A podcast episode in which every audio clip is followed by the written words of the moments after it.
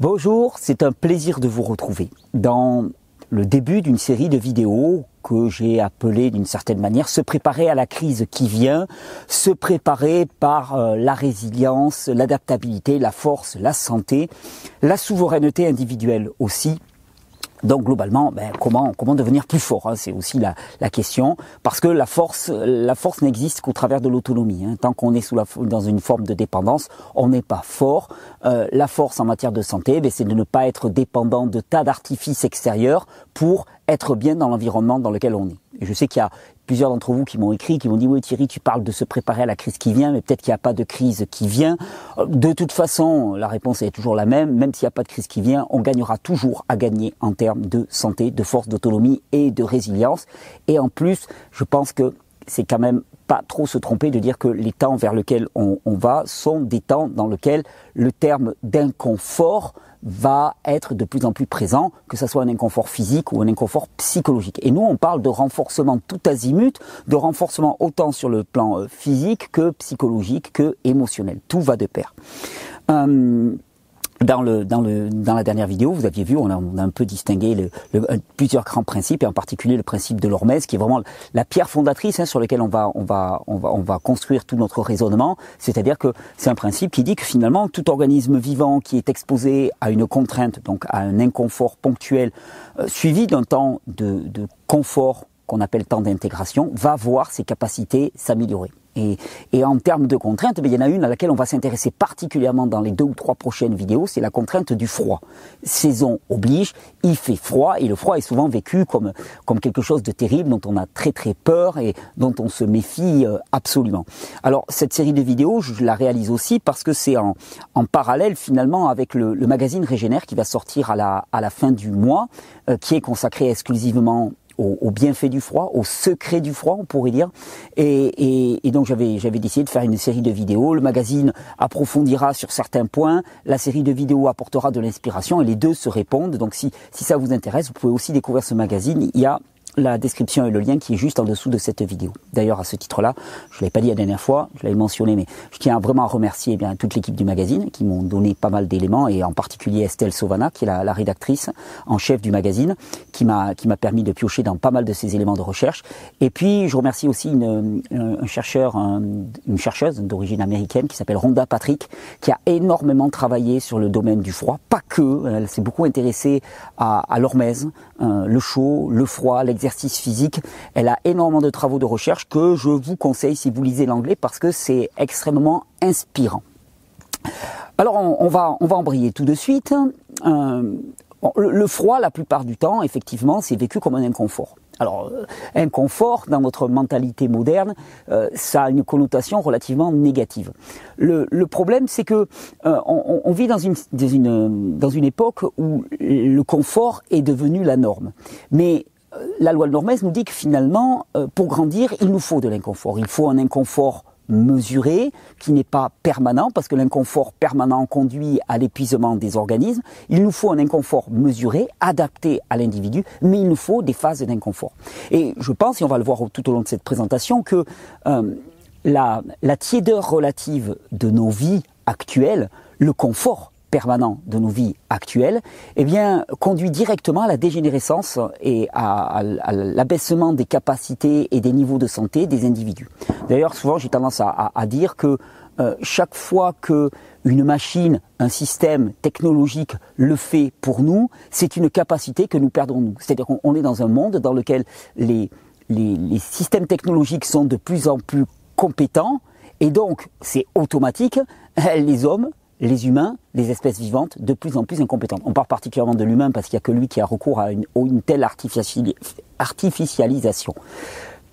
L'exposition au froid ponctuel était la norme il y a encore relativement peu de temps. Les maisons n'étaient pas chauffées en permanence euh, à 20 degrés partout. Il y avait un point, il y avait le foyer de la maison, puis le reste il faisait froid. Moi je me souviens très bien, chez ma grand-mère quand j'étais jeune, il y avait la cheminée au centre de la maison et c'était tout.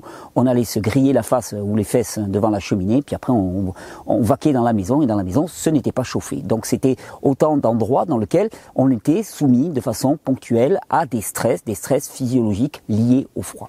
Et le froid, comme, comme tous les stress, je vous dis, une chose qui est très importante à retenir, c'est que il n'y a pas de spécificité de la réponse adaptative. C'est-à-dire que que vous parliez du froid, que vous parliez du chaud, que vous parliez de l'exercice physique, que vous parliez de la respiration, que vous parliez de l'exposition à des stress de type émotionnel, par exemple, ben, vous, vous, commencez à parler en public alors que vous avez, vous avez très peur de cela, tous vont avoir la, la même conséquence hein, hein, au niveau physiologique dans le corps. Et l'une des premières conséquences de cette action hormétique, euh, ça va être la production d'une neurohormone. On l'appelle neurohormone parce qu'elle joue à la fois un rôle dans le système hormonal et dans le système nerveux qu'on appelle la noradrénaline. Et la noradrénaline est une neurohormone qui est vraiment associée à la notion de vigilance, euh, attention et vraiment aussi très en, lien avec les notions d'humeur. C'est-à-dire qu'on s'est rendu compte que des niveaux circulants de noradrénaline bas étaient souvent corrélés à des fluctuations fortes de l'humeur, voire à des phases dépressives importantes.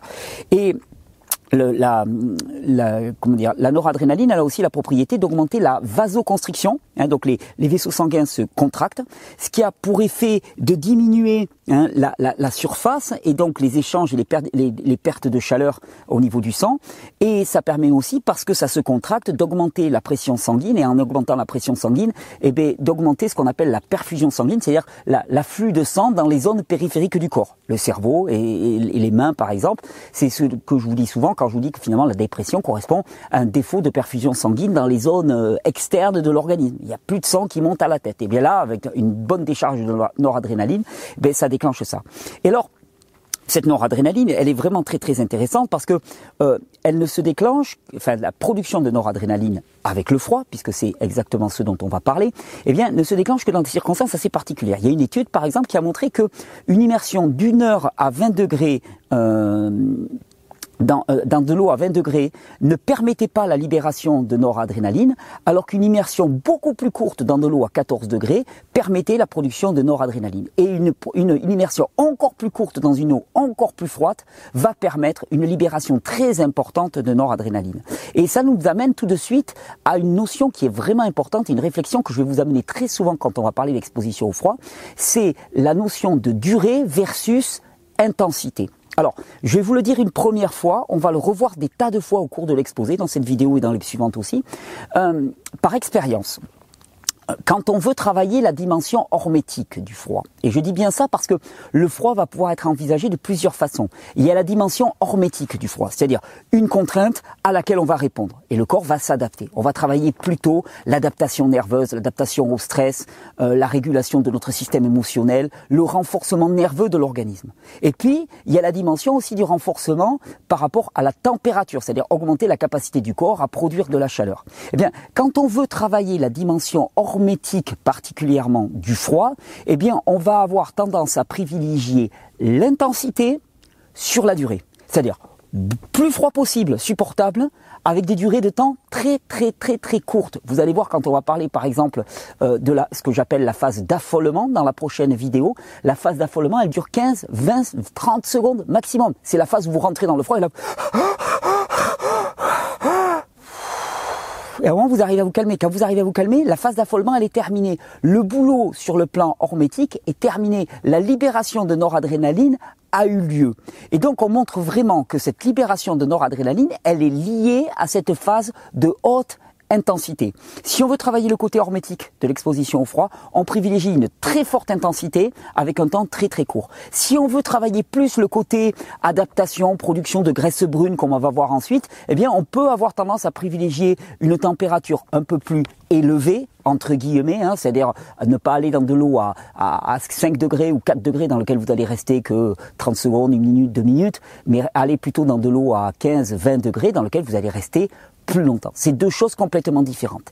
Alors, euh, une autre étude, par exemple, a comparé des personnes qui se sont immergées dans l'eau froide de la jolie ménote hein, à 4,4 degrés pendant 20 secondes, et d'autre part des personnes qui ont eu recours à la cryothérapie sur le corps entier pendant 2 minutes à moins 110 degrés, et ce trois fois par semaine pendant 12 semaines. Cette étude conclut qu'il y a une augmentation de la noradrénaline dans les deux cas, et cette production ne semble pas diminuer avec l'habituation au froid. Hein. Donc une durée d'exposition plus longue n'a pas forcément des effets bénéfiques sur la production de noradrénaline. Une durée d'exposition plus longue aura d'autres effets bénéfiques, mais quand il s'agit de voir cet effet de production de noradrénaline sur la vigilance, sur l'humeur, sur l'attention, une très courte exposition suffit. Ça, ça va être très intéressant quand on va faire la prochaine vidéo, par exemple, quand on va parler vraiment de utiliser le froid pour booster son humeur, son mental, son mindset. Il suffit de très peu de temps. Le matin, une douche froide bien glacée qui dure 15-20 secondes, ça suffit. Alors oui, c'est contraignant, mais c'est une contrainte très très courte et c'est beaucoup plus facile d'y aller.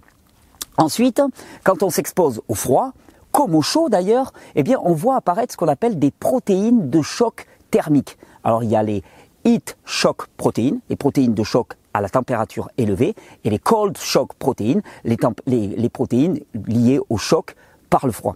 Et euh, ces heat shock protéines et ces cold shock protéines ont été associés à une augmentation globale de la longévité, en particulier dans ce qui s'appelle au niveau des neurodégénérescences. En fait, euh, elles, préviennent ce qu'on appelle l'agrégation, euh, l'agrégation des protéines entre elles. Vous savez, car ça fait des plaques, forme des plaques qu'on va retrouver dans la sclérose en plaques, des plaques qu'on retrouve aussi dans la maladie d'Alzheimer. Eh bien, ça prévient tout ça. Ça a aussi une action très très favorable sur le système cardiovasculaire. Globalement, l'exposition au froid avec les, les heat shock protéines et les cold shock protéines a montré que finalement ça permettait de manière générale de régénérer les neurones endommagés. Et c'est très très intéressant parce qu'on se rend compte que dans la phase d'exposition au froid, dans la phase intense, hein, quand on est vraiment, eh bien, il y a une destruction de certaines synapses, des synapses de mauvaise qualité, et il y a une reconstruction des synapses dans la phase de repos et d'intégration. Donc c'est ce qui me fait dire toujours autant à quel point l'exposition à une contrainte n'a de sens que parce qu'elle est suivie d'un temps de repos, de relaxation et d'intégration.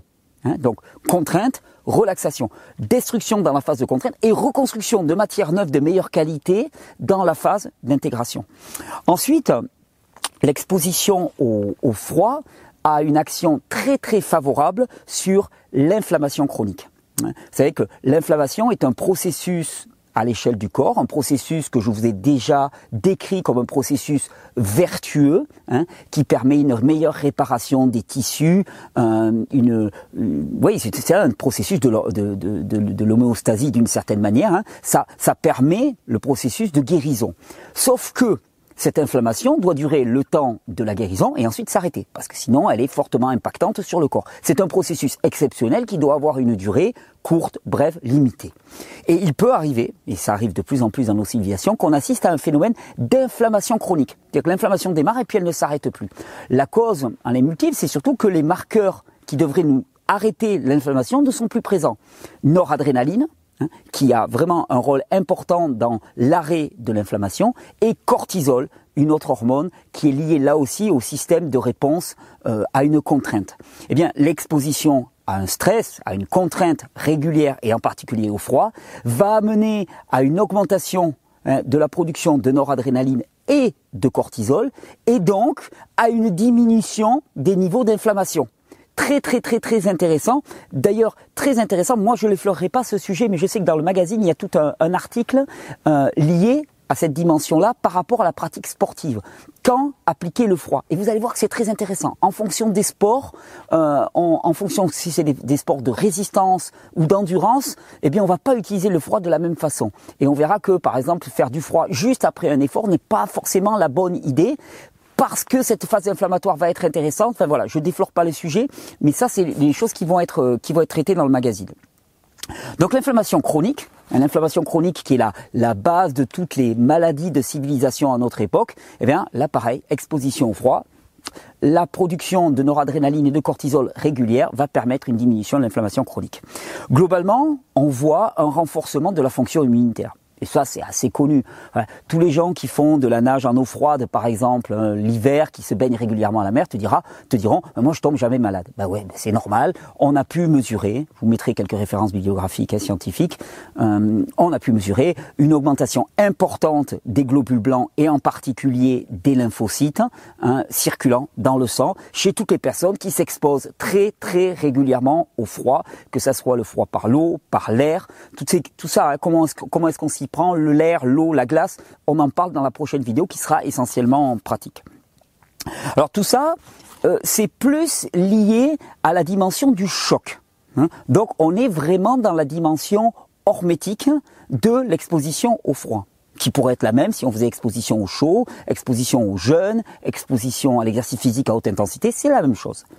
Il y a une autre dimension un peu plus spécifique au froid, c'est la dimension de l'activation de la thermogénèse. Eh oui, parce que si on soumet le corps à du froid, il va réagir en produisant du chaud. Eh oui. Et, d'ailleurs, c'est souvent le, meilleur conseil que je donne à des personnes qui ont régulièrement froid, c'est-à-dire qui n'arrivent pas à s'adapter à leur environnement. Eh bien, donnez-vous un bon coup de froid intense et vous allez voir ça va, ça va repartir de plus belle.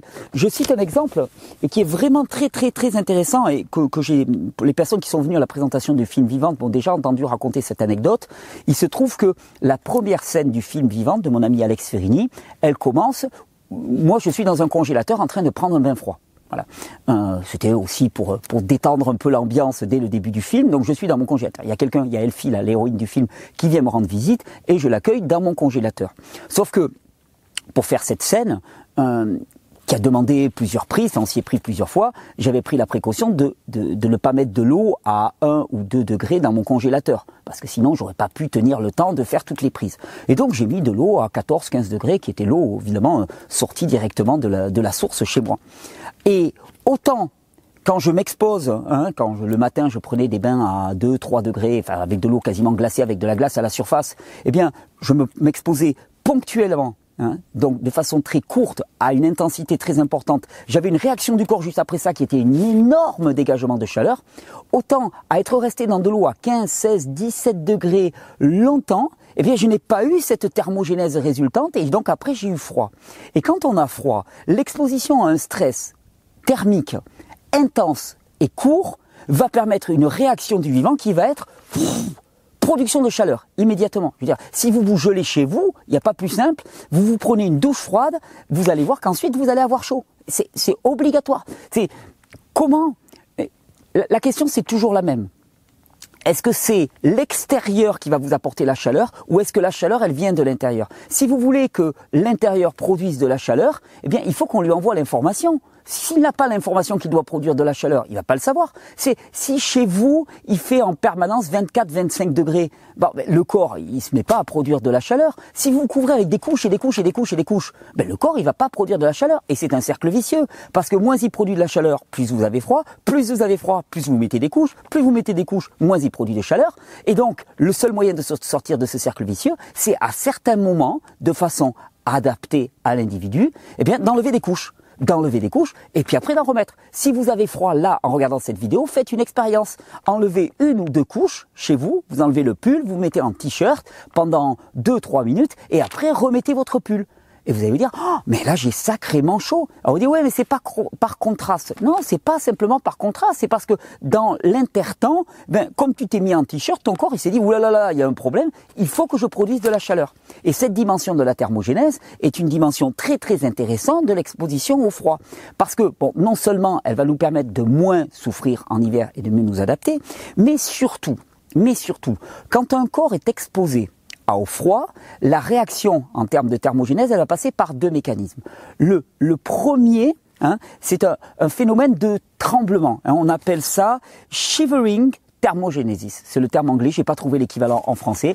Donc shivering, ça veut dire c'est des, des très petits tremblements hein, qui vont augmenter le métabolisme et produire énormément de chaleur. Augmenter le métabolisme, ça veut dire que vous allez aussi consommer ben, les graisses du corps. Hein, vous, vous, allez bouffer les stocks. Hein. Donc en termes de perte de poids, on, pourrait faire, je crois qu'il y a des articles dans le magazine là-dessus, mais on pourrait faire tout un travail. Le diabète et le froid, par exemple, incroyable. L'obésité et le froid, incroyable les résultats qu'on a.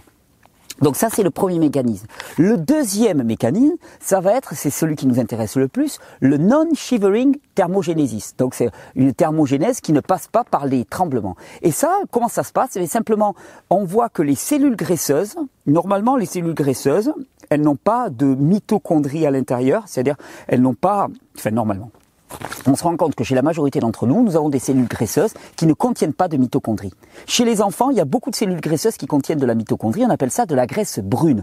À, contrario de la graisse qui ne contient pas de mitochondries, qu'on appelle la graisse blanche. La mitochondrie, c'est la centrale énergétique qui va produire de la, chaleur, qui va produire de l'énergie directement à l'intérieur de la cellule graisseuse. C'est-à-dire qu'une cellule graisseuse qui contient une mitochondrie, elle a la capacité d'exploiter sa propre graisse pour produire de l'énergie et pour produire de la chaleur. Et on se rend compte que l'exposition au froid régulière permet de transformer notre graisse blanche, qui est plus une graisse de stockage assez inerte, en graisse brune, qui serait dit une graisse plus active, capable de produire de l'énergie et de la chaleur et donc d'augmenter notre capacité à résister au froid. C'est-à-dire que plus vous vous exposez au froid, plus vous avez la capacité de produire de la chaleur dans le froid, d'augmenter votre métabolisme, de consommer votre graisse, de consommer vos graisses euh, excédentaires et donc d'être plus mince, plus énergique. C'est là où il y a une espèce de cercle vicieux. C'est-à-dire que plus tu prends du poids, souvent plus tu perds de l'énergie. Plus tu perds du poids, plus tu deviens maigre au sens propre du terme, c'est-à-dire avec une masse grasse moindre, et plus tu vas avoir d'énergie disponible, parce que tu peux utiliser ta graisse.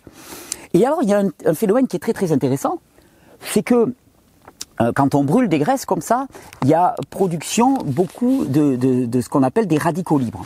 Hein, des radicaux libres, euh, lors de la, du métabolisme, il y a production de ces éléments qui sont des produits qui sont extrêmement agressifs pour l'organisme. Et donc l'organisme répond à cette production de radicaux libres par la production de antioxydants. Par exemple, vous avez entendu déjà parler du glutathion. Le glutathion est un antioxydant très important dans l'organisme. On, montre, je mets ma main à la fin parce que ça pique. En Catalogne, là quand même, euh, à l'ombre, là comme ça, ça, pique, ça pique sacrément. Euh, on a montré que l'exposition régulière au froid, par la thermogénèse qu'il permettait, a mené aussi à une production très importante d'antioxydants, une production qui dépasse largement les radicaux libres produits par la thermogénèse. C'est-à-dire que globalement, on va avoir des niveaux d'antioxydants. Alors les antioxydants qui sont, on est tous en train de chercher les antioxydants dans notre alimentation hein, pour prévenir le vieillissement cellulaire, ainsi de suite. Bon ben là, vous allez produire de façon endogène vos propres antioxydants quand on parle d'autonomie, on est pile poil dans le, dans le programme. Mais ouais, parce que si on n'a pas besoin de les prendre de l'extérieur, si on les produit par nous-mêmes, on a gagné en santé, en résilience, en force et en autonomie. Le dernier domaine hein, euh, dans lequel on pourrait citer les, effets du froid, ben c'est dans les domaines de la performance sportive.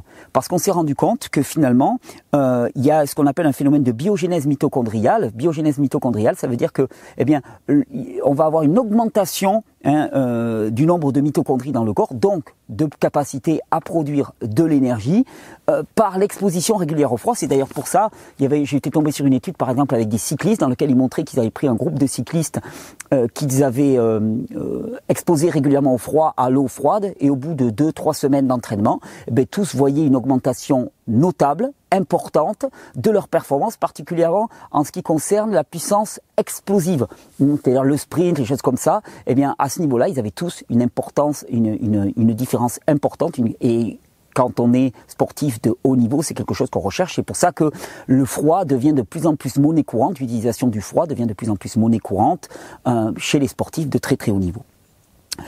Globalement, ce qu'il faut retenir, c'est que l'exposition au froid permet la mobilisation de ressources dans le corps euh, endogène, c'est-à-dire il va permettre que nous soyons moins dépendants de l'extérieur et que nous comptions plus sur nos propres ressources, production de noradrénaline, de protéines de choc thermique, euh, thermogénèse, euh, tout ça, ben, ça va permettre une meilleure adaptabilité du corps. Il y a deux notions sur lesquelles on va revenir largement dans la prochaine vidéo, c'est la notion de durée et d'intensité. Et on montre que, en ce qui concerne la dimension hormétique, c'est-à-dire euh, l'amélioration des performances sur le plan plus nerveux, cognitif, émotionnel, gestion émotionnelle, eh bien on va viser plus l'intensité que la durée. Donc du très froid, le plus froid supportable par l'individu en question, avec une durée au besoin très très courte. À l'inverse, quand on va jouer plus sur la thermogénèse, on va viser une durée d'exposition plus longue, et donc si on fait plus long, eh obligatoirement moins intense. Ça sera intéressant parce que par exemple, quand on va parler euh, il se fait les griffes là-dessus, le chat. Le, chat, il s'embête pas avec la, température, ils sont habitués à être dehors.